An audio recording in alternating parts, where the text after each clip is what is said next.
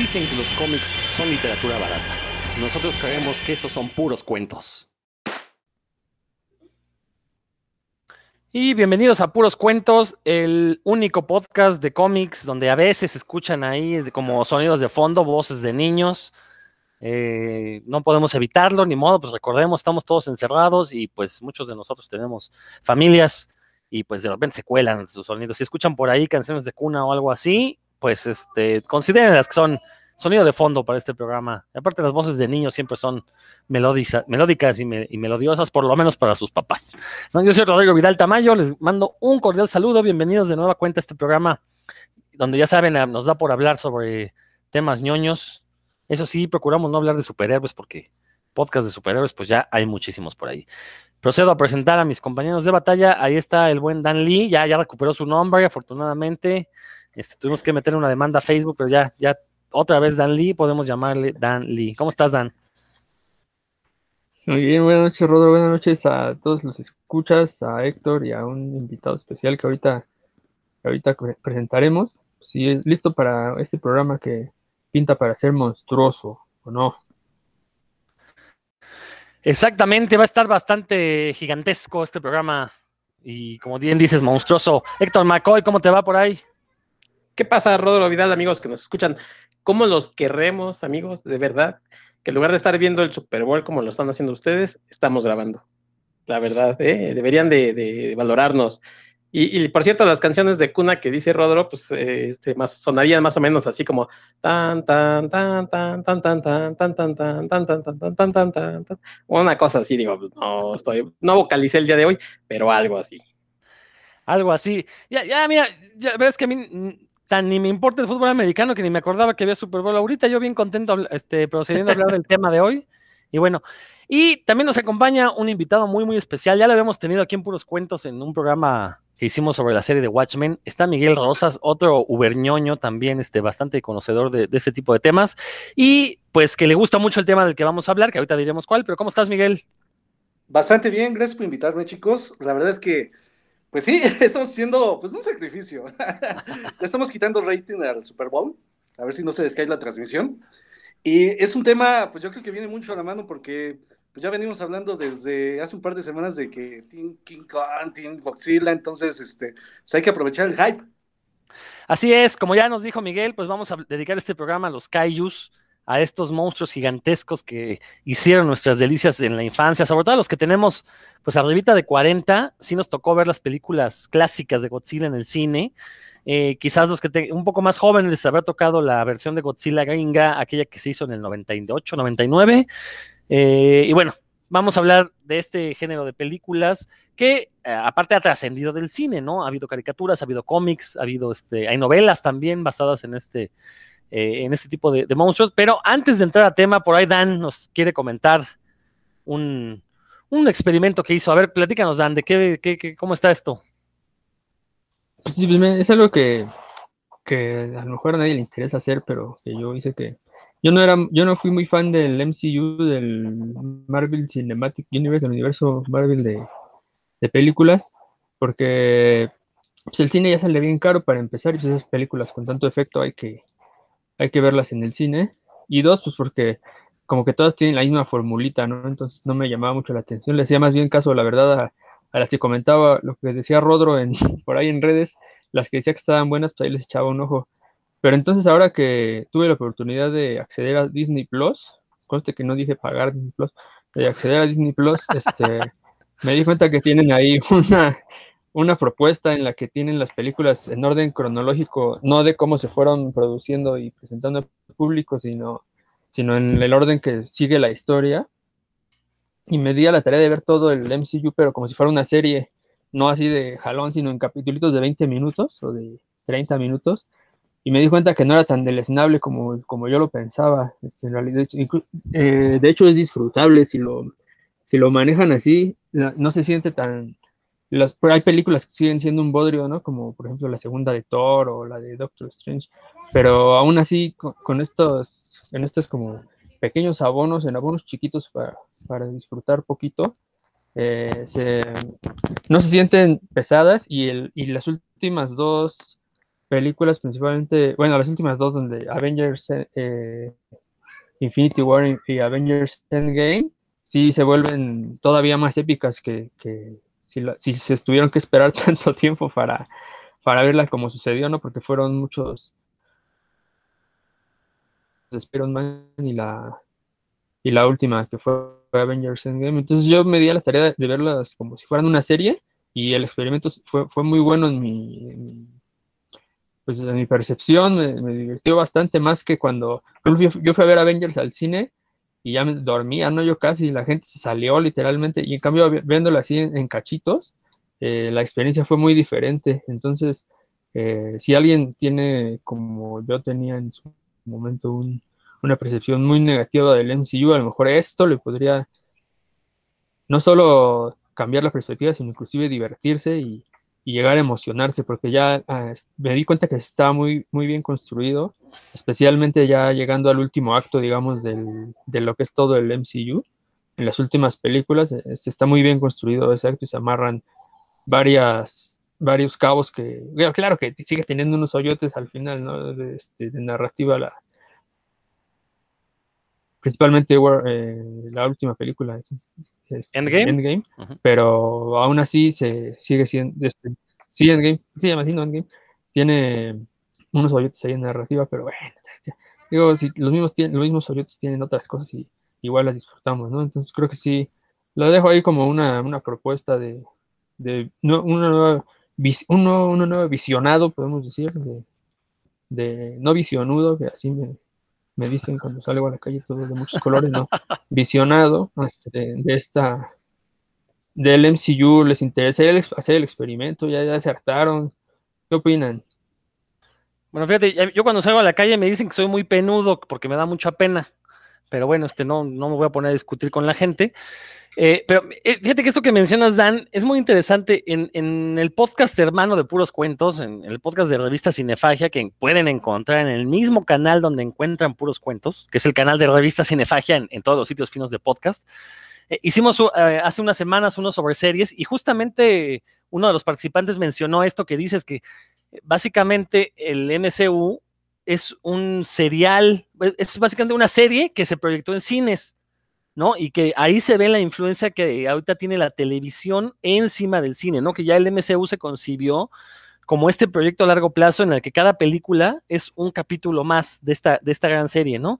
Eh, y sí, estoy de acuerdo contigo, este, bueno, a mí me sorprende que digas que la gente se salió de Avengers, yo cuando se estrenó Avengers la 1, la gente estaba orgasmeándose, yo, yo la verdad salí muy enojado las dos veces que la fui a ver, tuve que verla dos veces porque no podía creer que no me hubiera gustado la primera. Entonces tuve que ir a volverla a ver, a ver si era, yo. No, ya me di cuenta que sí era la película.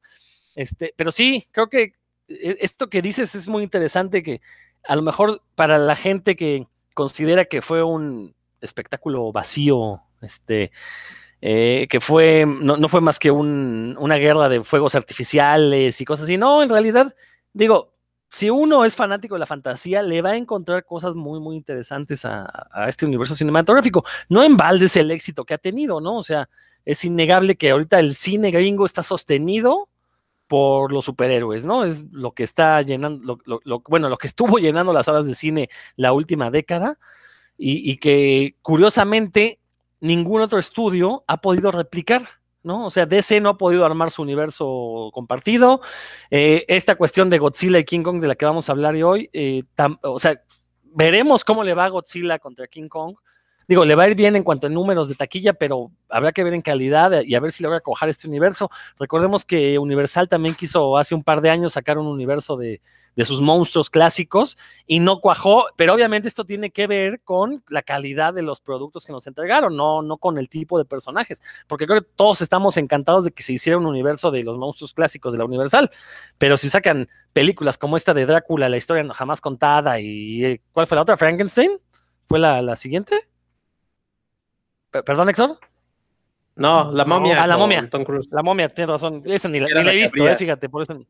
Sí. No, ni la veo. bueno, no, no, no pienso hacerlo, ¿no? Entonces, bueno, si nos entregan películas de, baja calidad, pues está difícil que, puedan cimentar un universo cinematográfico. Y eso hay que reconocérselo a Marvel, porque desde que empezó este universo, que recordemos fue con, eh, no, no, era Marvel como tal, era este, por ahí algunas películas con Paramount, otras con, con Universal. Este, eh, bueno, afortunadamente lograron poner de acuerdo estos estudios, estas distribuidoras, y, a la postre se convertirían ya en un único estudio. Una vez que Disney compra a Marvel, bueno, conforman este único estudio que es Marvel Studios, y ya ahí se nota ya, creo que ahí es donde de veras este, comenzó a despegar esta aventura llamada MCU, que ahorita pues insisto, ¿no? O sea, eh, se ve que es la que va a mantener al cine hollywoodense por lo menos otros cinco años, ¿no? Habrá que ver ya después qué pasa. Este, Héctor, ¿algo que quieras comentar? Y después Miguel. Este, no, bueno, yo no vayan a creer que, le, que vivo con, con Dan, ¿no? Van a decir, uy, va, va, a sonar sospechoso, pero apliqué también la misma para, digamos, para llegar a esta serie de, de WandaVision, que está ahorita, pues, tan, tan en boca de, de mucha gente apliqué la misma, o sea, yo soy, yo sí soy fan y tengo las películas, las he visto en Blu-ray. Y ahora que, tuvimos el Disney Plus, este, apliqué la misma, o sea, por ratitos en la noche ponía un, pedazo de película.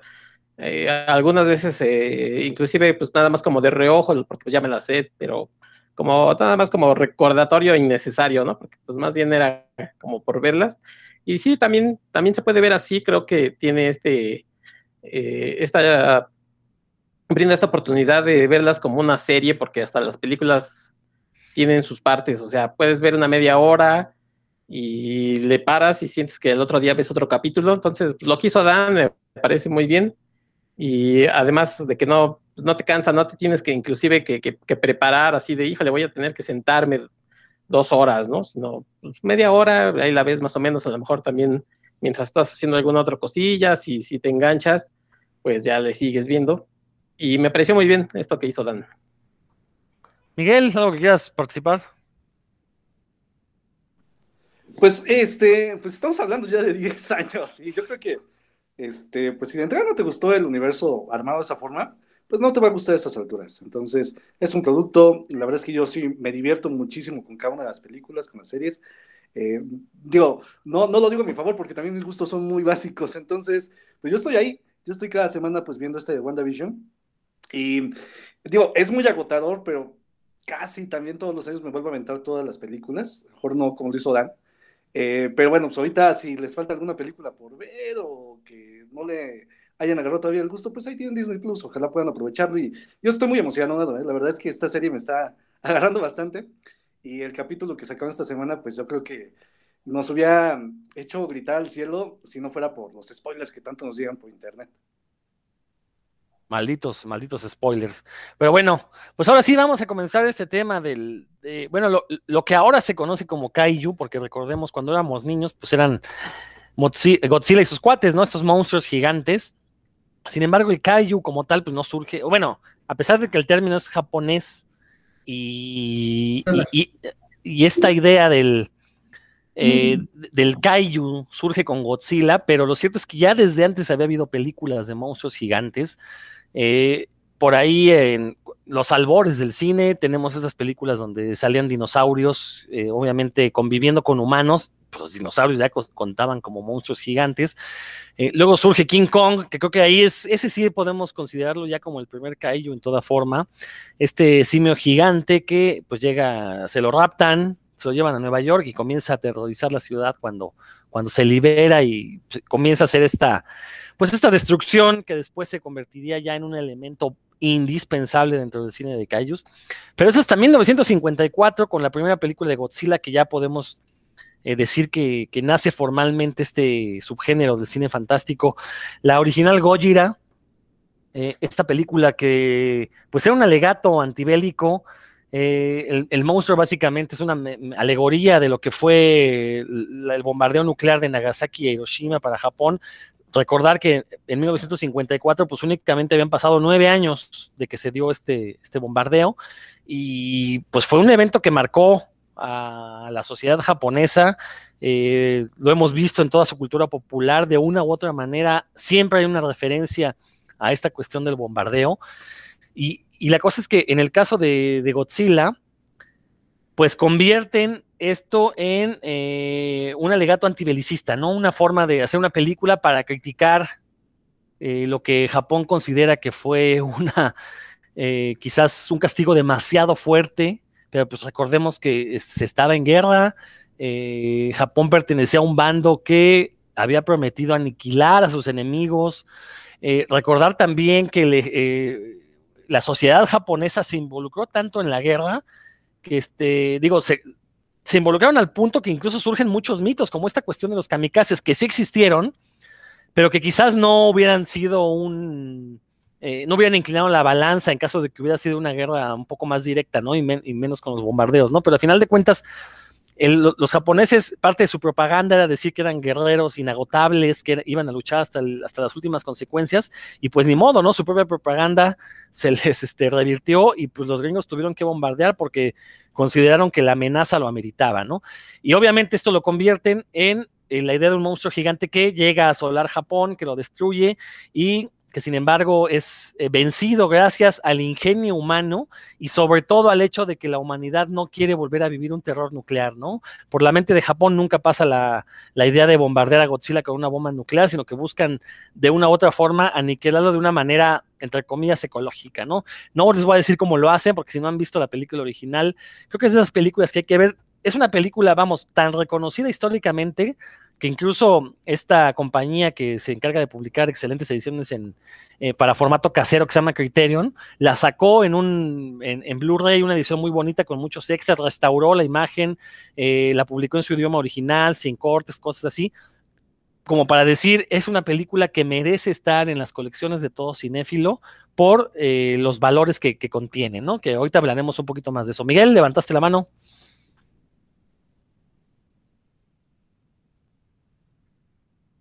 Se quedó trabado, Miguel. Ahí está. Ya, perdón, estoy lidiando con el micrófono. no, pues sí, la verdad es que yo creo que esta, esta película, pues es pieza fundamental del cine fantástico, ¿no? A nivel internacional. Este, no solamente para los japoneses lo significativo que es. Además, si no, si no es la franquicia, pues más este, larga o, o redituable, se estaría, yo creo que peleando con la de James Bond. Pero bueno, como también mencionaste, eh, pues el cine de monstruos pues casi ha existido desde que se inventó el cine. Eh, yo creo que la primera inspiración pues tenemos esta película de El Mundo Perdido, es una película silente con efectos especiales de, Willis O'Brien y también eh, mano de un mexicano, que este, no sé qué tanto lo sepan, pero todos los modelos que, este, que utilizaron en la película de dinosaurios y demás fueron modelados por un artista mexicano. César Salgado, Delgado, no me acuerdo exactamente el nombre, pero eran con pinche de Willis O'Brien. Y el siguiente proyecto en los que ellos trabajaron juntos, pues fue esta de King Kong, de, la RKO, que este, involuntariamente sirve también como inspiración para el Godzilla que todos conocemos.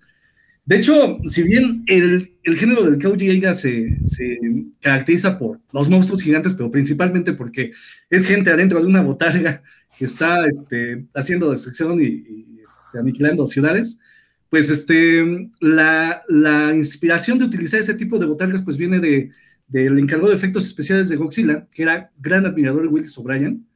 Eh, el nombre, por aquí lo tengo apuntado, allí Suburaya. Él siempre quiso hacer una película como la que hizo la RKO con King Kong.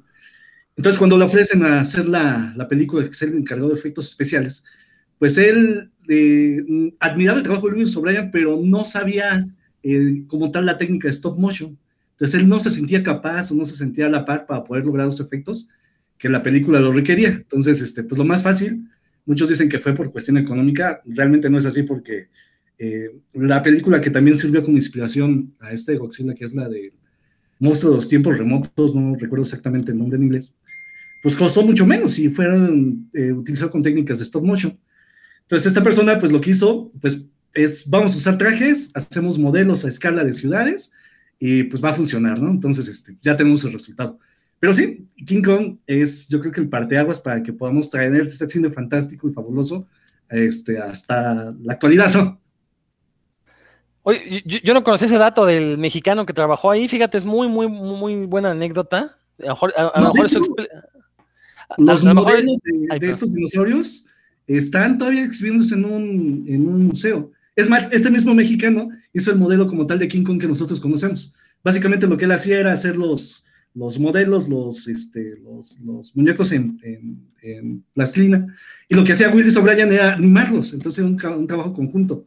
Eh, eh, digo, insisto, muy pocos lo saben, pero orgullosamente el King Kong que nosotros conocemos, pues es de manos mexicanas. No, y podemos decir que los Kaijus también nacieron mexicanos y a lo mejor por eso nos gustan tanto en México a los Kaijus.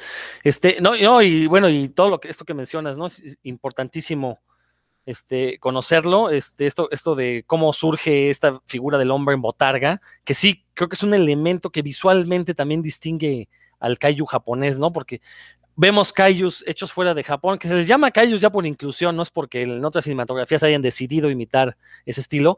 Y sí, como que estos monstruos no tienen esa vivacidad que les da el que sea un, un personaje disfrazado, ¿no? Nada más también a manera de anécdota, ahorita que decías que, King Kong se convierte en una de las principales inspiraciones de Godzilla, que de hecho lo es, el nombre de Gojira en japonés es la eh, fusión entre gorila y Ujira, que significa ballena, ¿no? Entonces de ahí viene el nombre Gojira.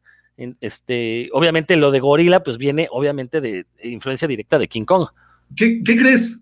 Que este, sí se refiere mucho a esa, esa anécdota, pero hay versiones que coinciden en que realmente se le dice así porque una persona del, staff de Toho era, este, se le llamaba Gojira como apodo, porque era un cuate que estaba grandote, este, trabado, gordito, y así la decían a forma de cariño. Entonces, cuando deciden cambiarle el título al original Godzilla porque querían hacer como tal una, una versión pues muy parecida a esta de los tiempos remotos, eh, no recuerdo exactamente el nombre en japonés, pero eran como tres, cuatro palabras como título. Eh, uno de los directivos de Toho dijo, no, pues, sabes que esto está muy largo, entonces pónganle proyecto G mientras tanto. Y en lo que deciden el nombre, pues este, se inspiraron en esta personita para darle como tal el término de Gojir. Pero bueno, habrá que ver el apodo de esta persona de dónde salió, ¿no? Pues igual es la misma, la misma raíz, ¿no? Que se le está dando. Eh, Dan, Dan, veo que ya abriste el micrófono. Sí, solo que la descripción que se hizo de, me recordó mucho a nuestro compañero Roberto Murillo, que no está presente. Este. de la persona grandota. Está así todo grandote también y bien ponchado. no, un, otro dato también relacionado ahí, ñoño,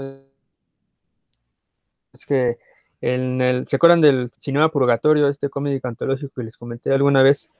Eh, en uno de los episodios en el que Alan Moore, eh, este de Cinema Purgatorio escrito por Alan Moore, dibujado por Kevin O'Neill, uno de los episodios que es en el que aparece King Kong, las imágenes son de, pues, de un gorila gigantesco en la jungla peleándose con dinosaurios, haciendo cosas como de como las que haría King Kong, pero todos sus diálogos es un monólogo interno de, de, de todas las desgracias que le acaecieron al, al, creador de King Kong este, en su vida real. Está, está muy chido ese, esa juxtaposición que se aventó Alan Moore en ese, en ese número, que ahorita no recuerdo exactamente cuál número es, pero es uno de ahí, de los de Cinema Purgatorio, ahorita me lo recordaron.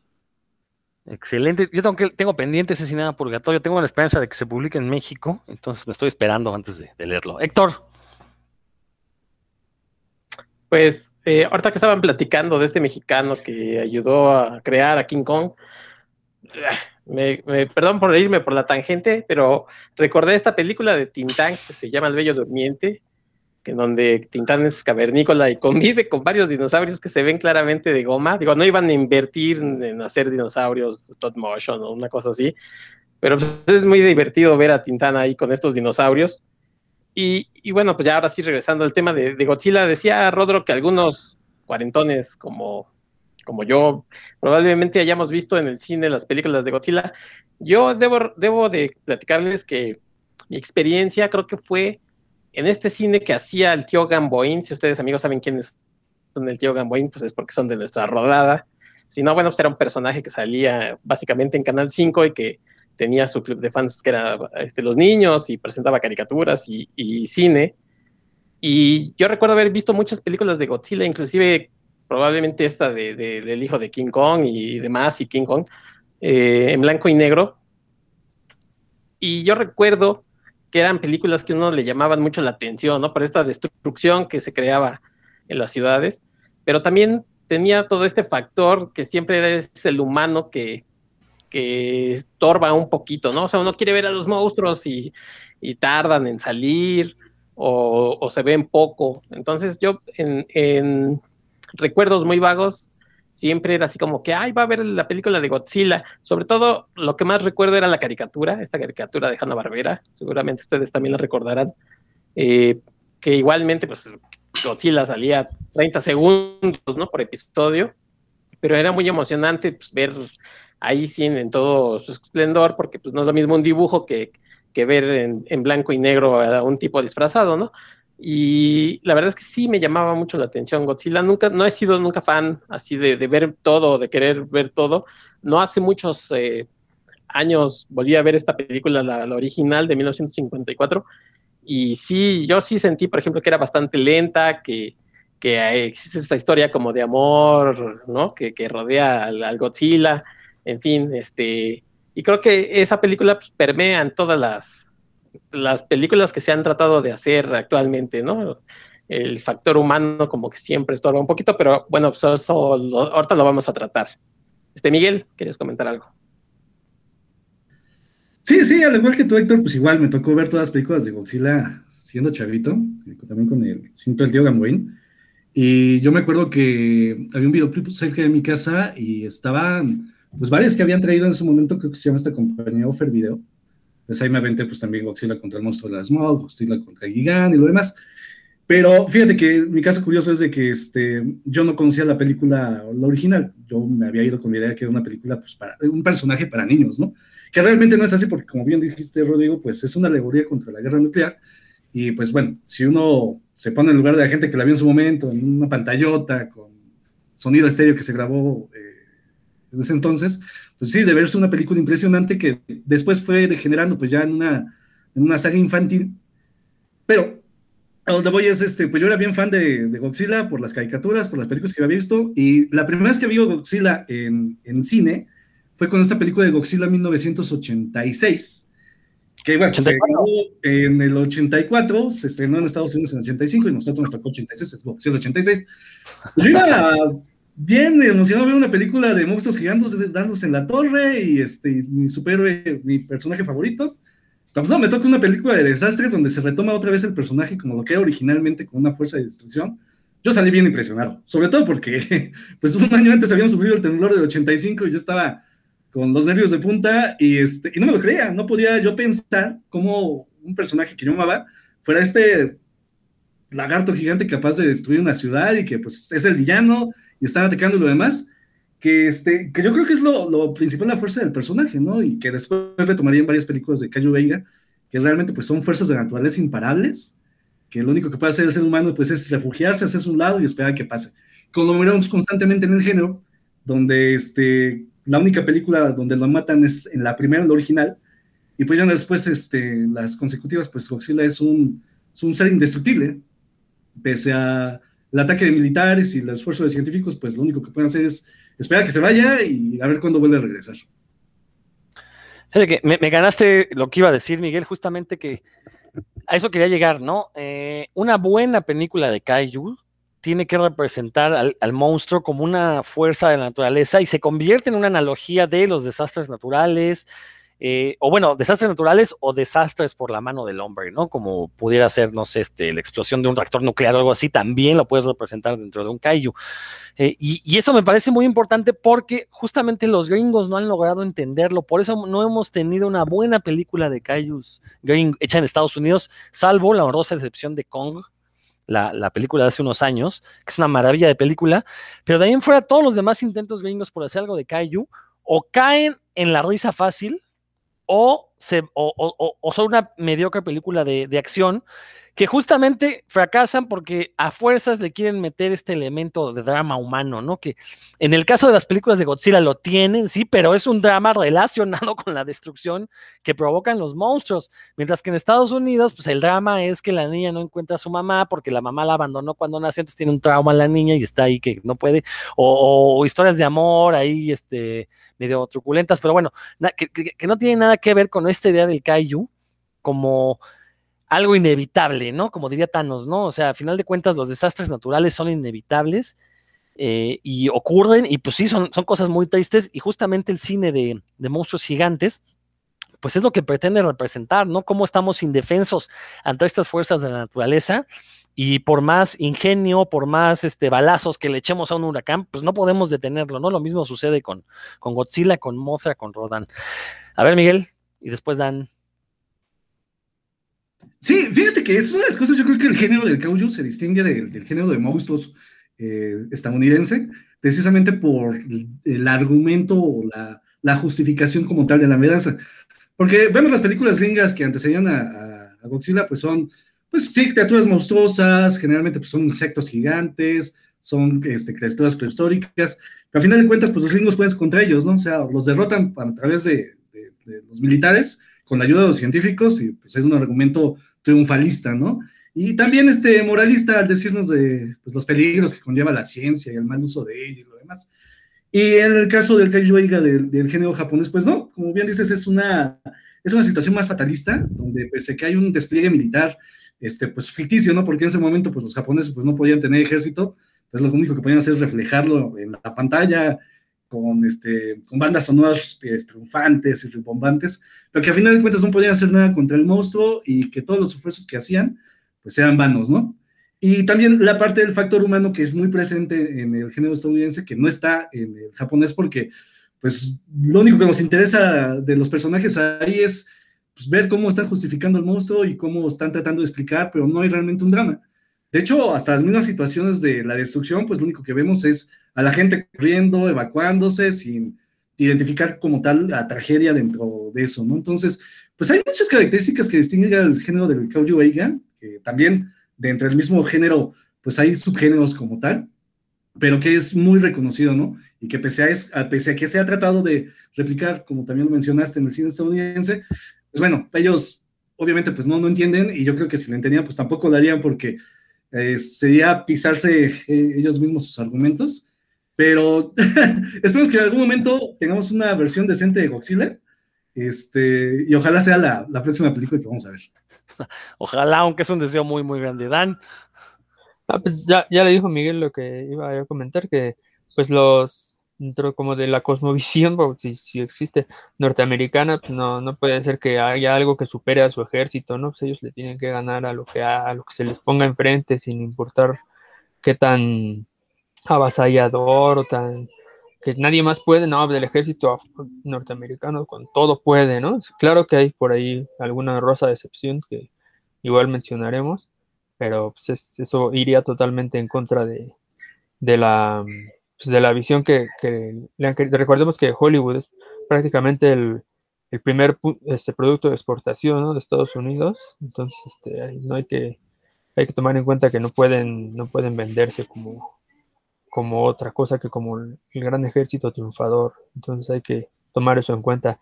Así que yo dudo mucho en realidad que no le pongan muchas esperanzas a las nuevas películas producidas ahí, pero pues, lo bueno es que no es el único lugar donde se hace cine, ¿no?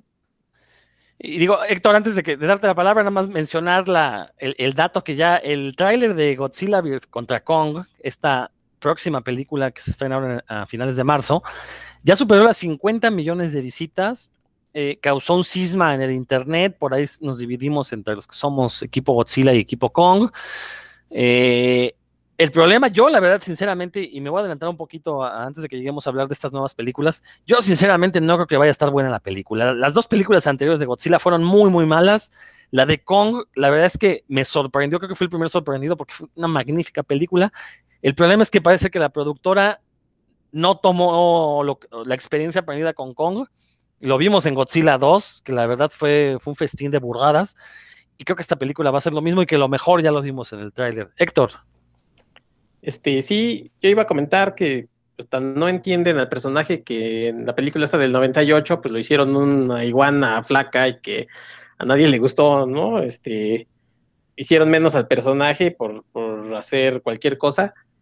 Y brincándome un poquito a las nuevas, ojalá la gente que haya hecho Kong esté más involucrada que la gente que ha hecho estas dos de Godzilla, porque precisamente en esa película de Kong creo que luce más el monstruo, ¿no? O sea, Kong, y tan es así que, hasta sientes empatía por él, porque pues obviamente lo ponen como héroe, está ayudando a la gente que llega ahí a la isla y demás.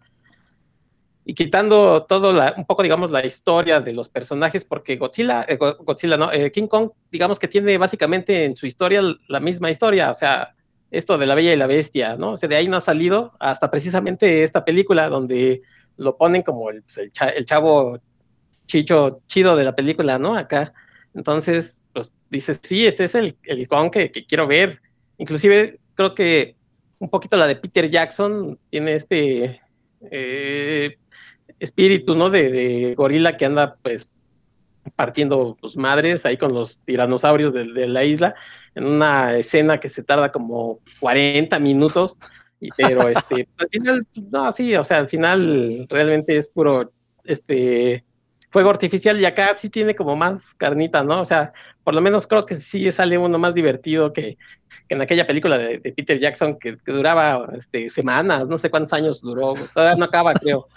Entonces, aquí, por eso hay gente que dice, no, pues Kong, yo soy Team Kong, porque me gustó esa película y creo que sí le puede dar, este, fácilmente le puede durar un round a Godzilla, aunque, bueno, pues los conocedores saben que que en condiciones originales, pues no tendría nada que hacer porque con una uña Godzilla le haría, sáquese de aquí.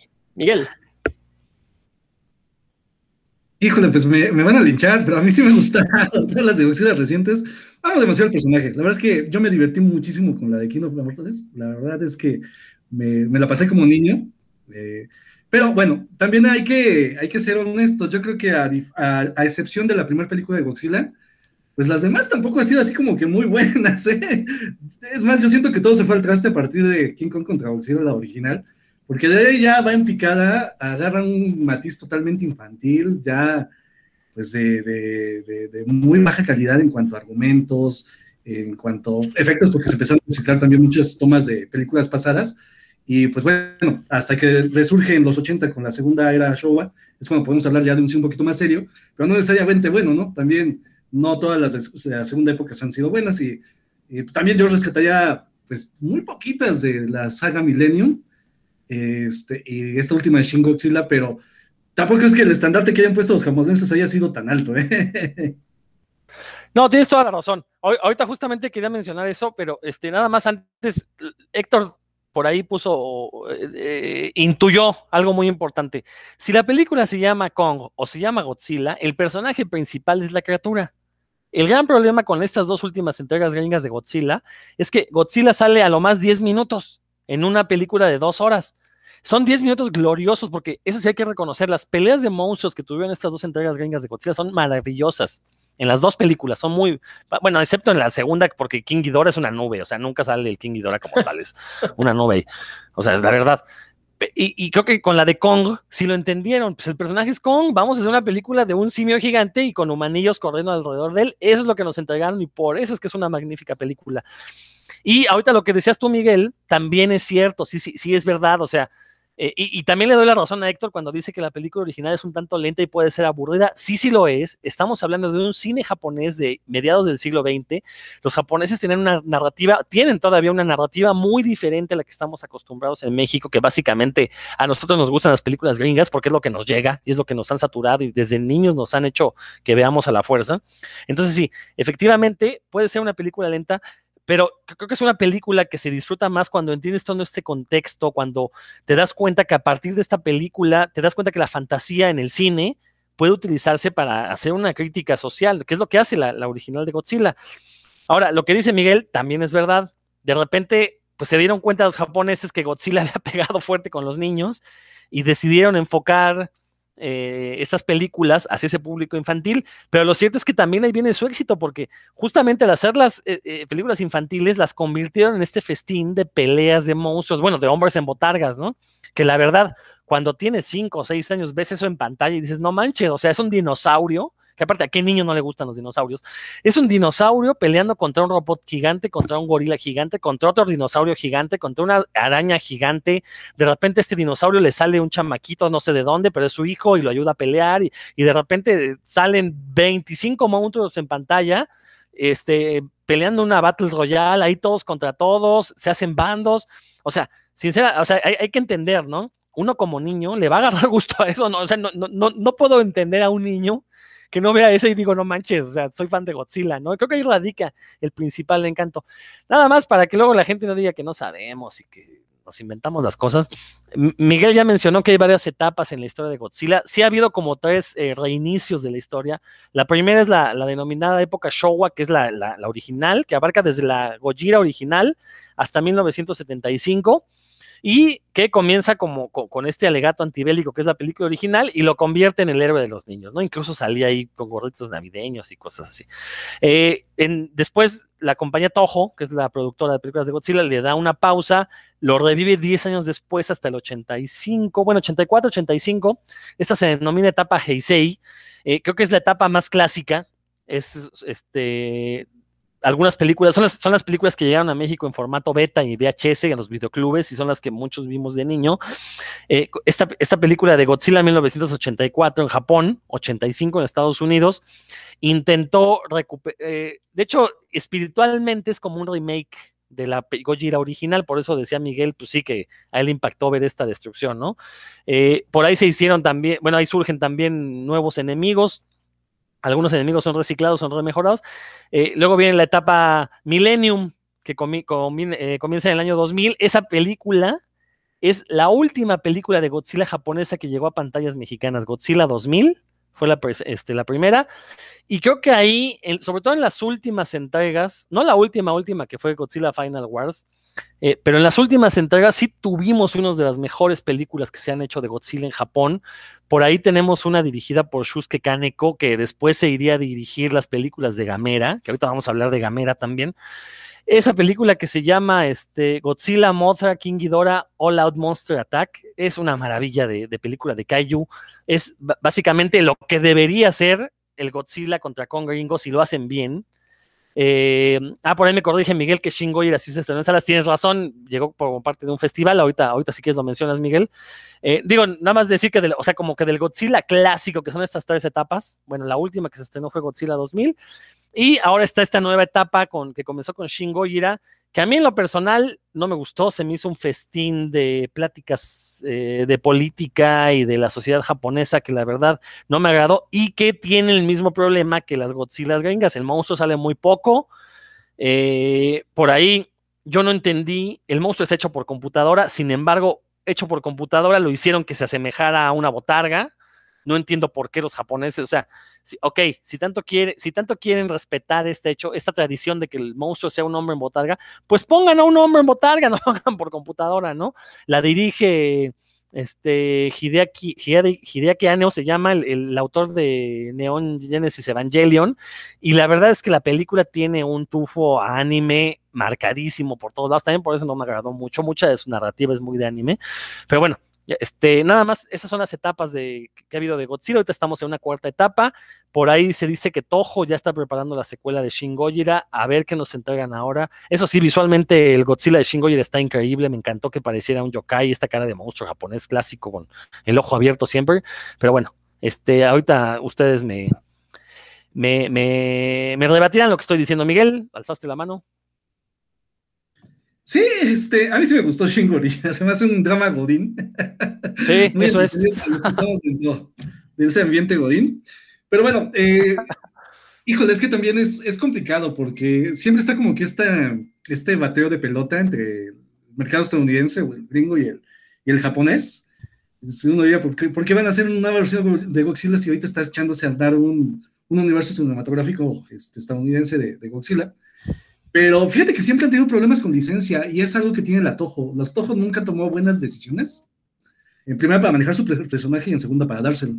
De hecho, antes del Godzilla que nosotros conocimos en el 98 por parte de Roland Emmerich, eh, ya se había trabajado una versión previa con este Jan de Bond, el director de Speed, de Godzilla. Y esa yo creo que hubiera sido genial que la hubiéramos visto porque sí se veía como tal una, una película de Kauji hecha y derecha, porque él ahora que salieron los diseños de, Godzilla de, esa película, pues sí, estaba tirándole a efectos prácticos y con personajes en botarga, con animatrónicos, y el argumento era muy parecido, ¿no? Encuentran a Godzilla congelado en un témpano, este, eh, hay, una, hay una bestia con la que él, pelea que es muy parecido a Ghidorah, entonces, este, hubiera sido una muy buena versión, pero como siempre los de Toho se echaron para atrás, y este, ah, yo creo que aprovechando el auge de Parque Jurásico, pues le dieron toda la libertad creativa a estos señores y pues ya tenemos el resultado que tenemos ahorita, ¿no?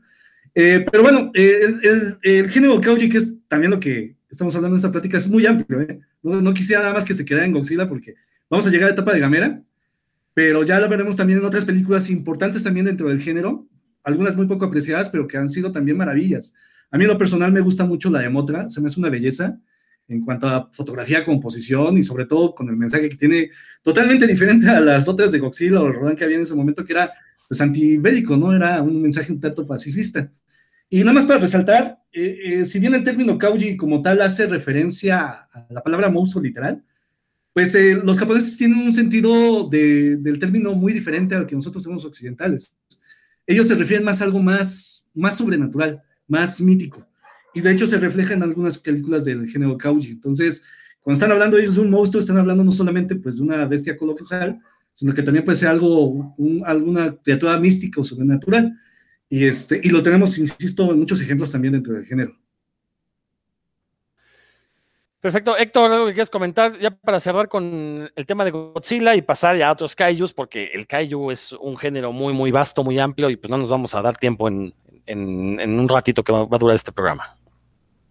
Este, les tengo una pregunta, pero creo que sería más conveniente que la haga más adelante porque tiene que ver con, con una película más actual.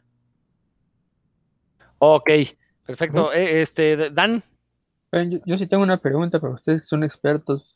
Para para que a la gente como que le, quede claro. ¿Cómo a, Godzilla? Pues casi todos lo conocemos a King Kong, pero Gamera, Ghidorah, Mothra, ¿qué, qué, qué son? son? Son como perrotes, este, como un chubaca gigante. ¿Qué, qué son? Son kaijus, como ya dijo Miguel, de hecho, la traducción literal de Kaiju es monstruo extraño y sí tiene que ver mucho con, la mitología y la mística japonesa.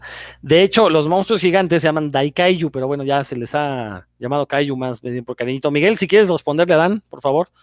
No, no, no, es exactamente eso. O sea, realmente el género es muy amplio. Obviamente todo inició con Godzilla y ha sido tan padre este, este género que no es solamente ya dentro del territorio japonés, es más, Estados Unidos en algún momento adoptó también el género como tal, y podemos ver ejemplos también dentro de otros países como Hong Kong, como este, Corea, hasta la India, ¿no? Este, pero bueno, respondiendo a tu pregunta, pues ha habido muchos personajes que, este, que surgieron a la par o, o consecuente de la Godzilla original, donde el mismo director de la primera película este, tuvo la oportunidad también de dirigirlas. Está, por ejemplo, Rodan, que es este monstruo alado que vemos en la reciente película de Godzilla, que inició con su propia película individual, Motra también es un caso de ellos, y, el género no solamente se enfoca a lo que es este, el ámbito de destrucción de ciudades o demás, también nosotros podemos ver monstruos venidos del espacio, este, robots gigantes también dentro del mismo, y pues bueno, los, los múltiples ejemplos que tenemos en cuanto a producciones televisivas como Ultraman, Ultra Seven, Rider, etcétera, etcétera. Y Gamera en particular es uno de los personajes que sí le dio pelea a Godzilla siendo el rey, que en algún momento llegó a tener hasta más este, popularidad que el mismo Godzilla, y que fue por parte de la competencia de este estudio llamado Daiei. Exacto, que 10 años después trataron de, de, darle lucha, y pues bueno, para bien o para mal, popularizó más el género, pero también fueron los causantes de que Godzilla se infantilizara y que pues termina siendo un producto para niños y tan ridículo como lo, conocimos ya casi al final de su primera época. Que, bueno, ya salió el tema de Gamera, que es esta tortuga gigante que también yo conocí en el cinito del tío Gamboín. Y lo que menciona Miguel es muy cierto, o sea, ante el éxito apabullante de Godzilla, pues los japoneses dieron la tarea de, pues vamos a sacar más películas de esto, ¿no? Ya que está gustando tanto.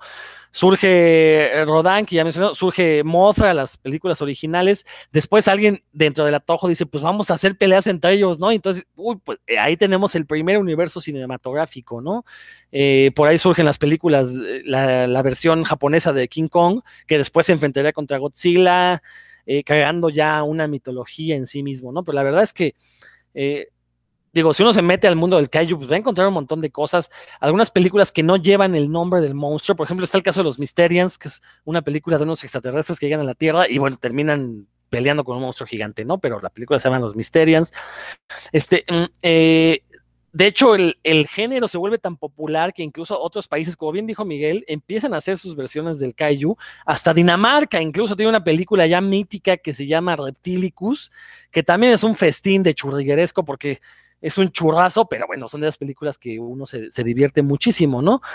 Pero bueno, el, caso de la compañía de Dayei, eh, le empezó a dar batalla al Atojo con, eh, comenzó con dos personajes. Uno fue Gamera, que básicamente era un clon de Godzilla, es una tortuga gigante con colmillos que también lanza bolas de fuego, y con un, eh, una estatua de un samurái gigante que se llama Daimajin.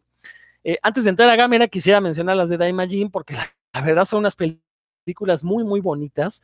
Si uno las ve, va a comprender muchos aspectos de la cultura japonesa relacionada con esta cuestión de los Ronin, de los samurai. La verdad son películas muy, muy interesantes. Son tres películas, si mal no estoy, con las de Daimajin que vale la pena ver que no son tan conocidas eh, eh, entre los fanáticos de Godzilla, en parte porque a México no sé si habrán llegado en esta, cuando fue el boom del video en los 80, no sé si llegaron, pero son películas ya de los años 60, entonces uno las ve y pues a lo mejor sí se ven medio anacrónicas. La cosa es que con Gamera le dieron al gordo, porque efectivamente crean el clon de perfecto de Godzilla, pero desde un inicio se contempló que fuera un producto para niños y sus películas son totalmente infantiles, pero están mucho mejor escritas y elaboradas que eh, las de Godzilla de la misma época. Entonces, la verdad es que sí generaron una base de, fanáticos eh, en Japón y fuera de Japón sí generaron un culto que tuvo su clímax a finales de la segunda mitad de los años 90, cuando Daiei decide relanzar al personaje y produce las que son consideradas las tres mejores películas en la historia del kaiju que la verdad yo dudo que en algún momento puedan ser superadas, porque la verdad son una cosa que tienen que verse para caerse. Es eh, la trilogía noventera de, de Gamera. Cada película es mejor que la anterior, cada secuela es mejor que la anterior. O sea, y la primera película es una maravilla, uno la ve y es todo lo que uno quiere ver en una película de monstruos gigantes. Sale el monstruo casi desde el inicio, y, en cuanto sale, no deja de aparecer, se pelea con otros monstruos, se agarran a golpes, son unas peleas fabulosas. hicieron una combinación de hombres con botarga, pero también con marionetas. Entonces, de repente, las peleas, la verdad es que logran unas tomas medio impresionantes. Eh, la segunda parte, bueno, la primera se llama Gamera, Guardián del Universo. La segunda es Gamera, eh, el ataque de Legión es también una cosa maravillosa porque ahí sí vemos pelear a un hombre en botarga contra una marioneta gigante, o sea, del tamaño de un hombre, ¿no? Y, bueno, eh, eh, obviamente hay que mencionar las maquetas, que son unos trabajos artesanales finísimos. Realmente uno las ve y por primera vez parece que está viendo una ciudad de, de veras, ¿no? Pero la tercera parte, que es Gamera, la venganza de Iris, ese es sea, es una película, la verdad es que es indescriptible, hay que verla, de esas experiencias por las que uno ama el cine, la verdad, eh, cuando yo la vi, me acuerdo que fue en, la, en una pequeña salita, en, un, en unos maratones nocturnos de cine que se, llamaban, eh, se armaban en el centro de la Ciudad de México. Y la verdad es que fue impresionante ver cómo toda la salita llena, que éramos unas 30 personas las que estaremos en profundo silencio observando esta película de la venganza de Iris, porque la verdad es una película increíble, increíble en, la acepción original de la palabra, que no te puedes creer. Los efectos especiales son maravillosos, son perfectos. El guion tiene una coherencia. Creo que es de las películas con menos agujeros en el guion que conozco, en mi, que he visto en mi vida. Y la verdad es que, pues sí, desgraciadamente es la película contra la que se mide cualquier otro kaiju que se ha hecho posteriormente. Son películas que desgraciadamente no se editaron en México en formato casero. Sin embargo, la primera parte sí se llegó a proyectar en canales de cable. Me tocó verla en, ahí en Cinema Golden Choice. Eh, desgraciadamente las, las, secuelas ya no, únicamente por piratería. Y la verdad es que son, son películas que de veras tienen que verse. Si de veras les emociona mucho la cuestión de Godzilla contra Kong, tienen que ver las de Gamera para que se den cuenta de lo que es una buena película de Kaiju. Miguel. No, sí, son espectaculares, ¿eh? La verdad es que también son mis favoritas. Y como bien dices, una es mejor que la otra. Y, este, y verlas, me imagino que en su momento en una pantalla de ese tamaño, pues es un espectáculo visual. Titan Rush este, también del cine gringo, que hay escenas que te remiten a Terminator, te remiten a esos espectáculos de destrucción masiva con buenos efectos especiales. Y, y, a mí lo que me llama mucho la atención de esa, de esa era es que obviamente surge también como respuesta al revival de Godzilla a partir del 84, pero sí se ve que se dan sus, sus, sus cates indirectamente entre las producciones. Tan es así que esta de Legend Shurai de Gamera, pues es muy parecida a la de Godzilla vs. Estoya, ¿no? que es de esa época. Dicen que es porque en su momento el Toho compró los derechos de distribución de, Gamera este, de Henshirai en el afán de retrasarlo lo suficiente para que ellos pudieran terminar su película. Y, este, y como ellos tenían que distribuirla dentro del distrito que les, la prefectura que les tocaba en Tokio, eh, eh, pues lo retrasó más suficiente para poder hacer las retomas y hay conceptos robados de los dos. ¿eh? De hecho, muchas criaturas son similares entre las películas. Y pues bueno, tenemos un personaje también es telepática, una niña. Y como dato ya también curioso, sale la hija de Steven Seagal en las de Gamera. Es una de las protagonistas chavas, sí, así es. Steven Seagal se tuvo una hija con una, una, una persona de Japón y sale como actriz en una de estas continuaciones. Hola, esa sí no me la sabía. Buen, buen dato. Eh, Héctor, ¿tú ya viste las de Gamera? Que ya me has hecho caso. Desde hace años te las he recomendado. ¿Y qué pasó ahí? A ver. Ah, bueno, precisamente una de las preguntas que les quería hacer es, eh, eh, ¿en dónde encontramos? O sea, ¿se encuentran online así, este, piratonas, pues? Porque este, en servicios de streaming, pues las Godzilla, las actuales, pero hay que estar navegando por, por bastante ratito, ¿no? Para encontrar todas estas películas. Pues yo supongo que deben de estar piratas. Yo, la verdad, este, voy a presumirles, jamás las he buscado piratas. Bueno, salvo la primera vez que las vi en este maratón, les digo, sí fueron versiones piratas, pero de ahí tuve la suerte de que alguien me consiguió la caja de las películas en Japón y pues desde entonces las he tenido en original, entonces no tengo necesidad de buscarlas en piratería. Este, Miguel, ¿tú sabrás? ¿Tú que eres acá el amo del... No, yo, sí las yo sí las busqué en su momento, porque en una tienda de cómics alcancé a ver la, la primera de, de Gamera contra Gauss. Dije, es una maravilla y a buscarle. Y estoy hablando de esos tiempos, conseguir una película, pues de esa forma era difícil. Ahorita es muy fácil. Nada más hay que dedicar un poquito a buscarlas en, Google. Pero sí, de que se encuentre, se encuentre. Pero vale muchísimo la pena, en verdad. Hagan el esfuerzo para verlas porque se van a, se van a impresionar y se van a divertir como nunca. Nos van a agradecer. Dan, ¿algo, ¿algo, más, Héctor? Ya están anotadas aquí ya. Sí, los voy a ver en serio. Vean las antes un día también quería ver una película de Kaijus en Cinema Golden Shots como a la medianoche. Este, pero no, no, la verdad era otra cosa, pero lo que sí es que, era, un monstruo gigante. era un monstruo gigante, pero no el que tú pensabas. Sí, exacto, efectivamente. ¿Pero, pero qué decías? ¿Que, qué, que te estabas comiendo a Gotsuki o qué? No, que dicen que igual se revolcaban. sí las estaba comiendo a Gotsuki, pero no más. Pero bueno, ahorita, vamos a hablar del tema de Gotsuki, que, me parece importantísimo también para, nuestra cultura ñoña. Pero bueno, eh, decía yo que las películas de Kaiju no se limitan a Japón. Fuera de Japón también ha habido este, eh, eh, grandes ejemplos del Kaiju. Yo mencioné Reptilicus de Dinamarca. Eh, está el caso también de Q, la serpiente alada de Estados Unidos, una película donde convierten a Quetzalcoatl un kaiju, también se puede ver por ahí. Eh, lo curioso es que, por ejemplo, cinematografías tan extrañas como la de Corea del Norte, hagan memoria, a ver si recuerdan, a ver si han visto una película de Corea del Norte.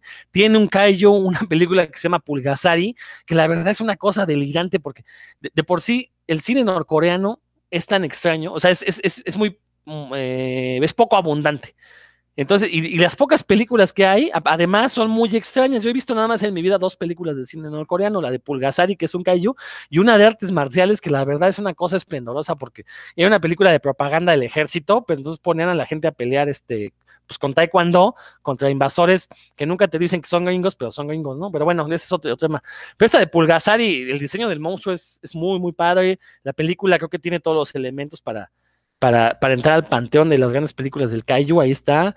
Eh, eh, Corea del Sur también tiene sus kaijus, tienen un clásico que se llama John Gary, el monstruo de las profundidades, también este, una película pues divertida, digo, o sea, son películas cándidas y, ahí radica su encanto, ¿no? No, no, no, no, no intenten buscar intelectualidades y cosas así porque no las van a encontrar, ¿no? Pero bueno, estos son, bueno, por ahí surge la película de la amiga espacial, este, Ay, ¿cuál es el nombre del amigo especial? Se me fue el nombre, ahorita me acuerdo, pero bueno. Este, eh, surge la versión japonesa de King Kong, que después se enfrentan contra Godzilla, le enfrentan contra todo el panteón. Y bueno, se convierte como en, una regla que en toda película de Kaijus, pues debe de haber el enfrentamiento entre más de uno, ¿no? Ya, ya es lo que uno espera, ¿no? Si la, la única forma de detener a una fuerza imparable de la naturaleza, pues debe ser otra fuerza imparable de la naturaleza y es donde comienzan estos grandes duelos que pues ya se han convertido en, en lo que se espera ver en toda película de monstruos gigantes que se respete. Miguel. Sí, fíjate que esta de Pulgasari está en YouTube, la pueden ver.